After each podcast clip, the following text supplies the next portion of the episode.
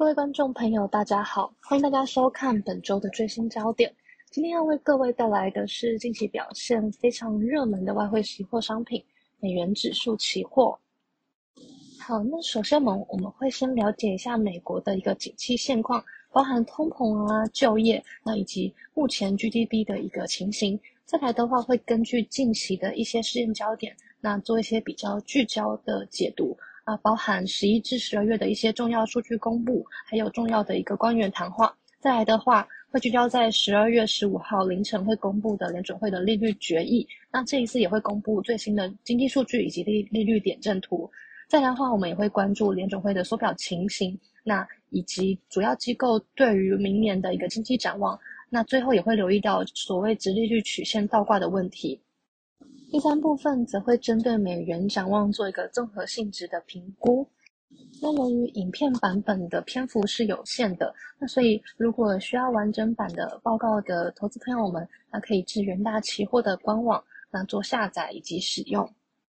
好，那接着我们就继续看下去。那首先，我们先看到二零二二年以来外汇期货的一个升贬值情形。那可以看到，尽管在十一月联准会的利率决议之后呢，那包含在呃 CPI 公布之后，美元出现了一个明显的回落情形。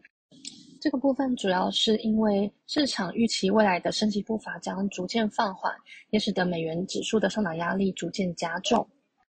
接着，我们可以看到美国的通膨现况。那首先是美国十月的 CPI 数据，可以看到 CPI 以及核心 CPI 双双回落，并且低于预期。这个部分主要是因为医疗保健、二手车以及实质实薪均呈现降温的情形。市场预期联准会的升级步调也会因为这样子的一个数据，那再出现一些后续的调整。那在本月也会陆续公布十月的最新 PPI 以及 PCE 的数据。那如果这两个数据也如同 CPI 有明显的回落情形，则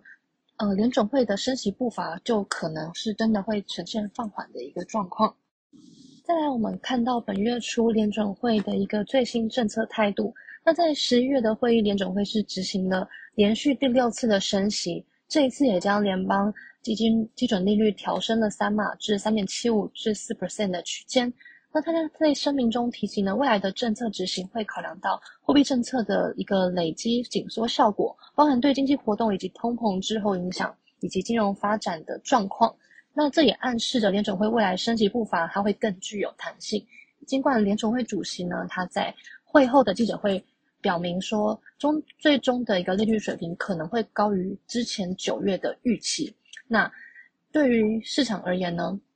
原先可能认为联准会还是维持一个比较鹰派的一个解读。那可是，在呃十这场会议之后呢，那随着十月的非农就业以及 CPI 数据陆续出炉之后呢，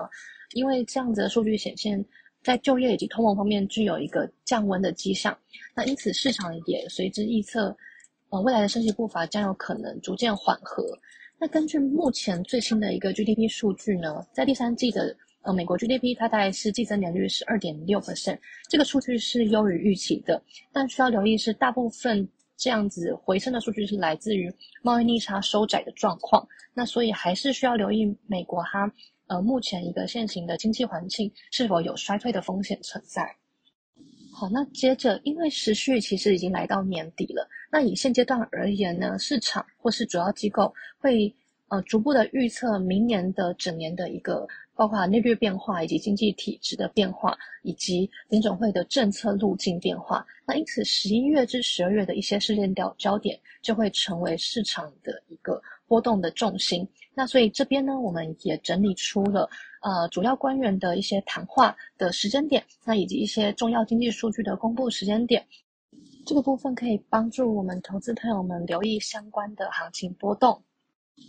那针对缩表路径方面，联总会其实从六月就开始启动所谓的量化紧缩。那截至目前为止呢，联总会实际缩表的情况仍然是不如预期的。那虽然从九月之后呢，美债部分的呃缩减情形已经陆续赶上了预定的路径。那在 MBS，也就是不动产抵押贷款证券的缩减方面，仍然是呈现落后的状况。那根据预定路径呢，其实联准会在九月之后，它的缩表幅度是扩大为每月缩减六百亿美元的美债，以及三百五十亿美元的不动产抵押贷款证券的部分。但是在目以目前的一个状况呢，已经令美国公债市场出现高波动性以及低流动性的情况。那倘若是银行整体的准备金水位因而降至明显不足的情形，则可能促使联准会暂停或是停止它目前缩表的一个政策。投资朋友们可以一并留意，在十二月的会议上，联准会是否会针对缩表的政策路径或是呃执行状况做一些解读以及阐述。再来的话，针对明年，也就是二零二三年的经济展望。其实主要机构包含 IMF 以及世界银行都发出了呃比较相对悲观的一个预测。那根据 IMF 在今年十月发布的最新预测指出呢，二零二三年全球经济成长将会由原先二零二一年的六 percent，那到今年的三点二 percent，那再进而放缓到二零二三年的二点七 percent。那这将是除了金融海啸以及新冠疫情期间。自二零零一年以来最孱弱的一个成长状况。那届时呢，预根据 IMF 的预估，全球将会有超过三分之一的经济体是陷入衰退的情形。那根据世界银行在九月发布的最新预测，也是呈现比较悲观的解读。那倘若全球供给的一个困境无法解决的话，再加上金融市场可能会有突发性的流动性紧缩风险，二零二三年全球经济成长率可能会降至。只有零点五 percent，那甚至若以人均 GDP 来看的话，则是会呈现负增长的情形。如此，全球的经济环境将正式进入衰退。而衰退的讯号，其实在今年今年以来就陆续的在各种迹象方面释出，如直利率曲线倒挂，就是一个目前可观测到的一个最直观的指标。当与联准会升降息联动性非常高的短天期直利率超过长天期直利率的时候呢，那这个部分就会称为直利率倒挂。那直利率曲线倒挂是为经济衰退的一个预测指标。那一般可能在倒挂出现后的一至两年左右，就会出现经济衰退的情形。那市场通常会关注十年减两年期或是十年减三个月的这个公债利差的表现。那随着联总会继续升息，并且容忍经济成长趋缓，那失业率攀升之下呢，银行的盈利能力以及放贷意愿会受到侵蚀，市场资金也会持续趋紧，甚至是引发流动性短缺的一个风险。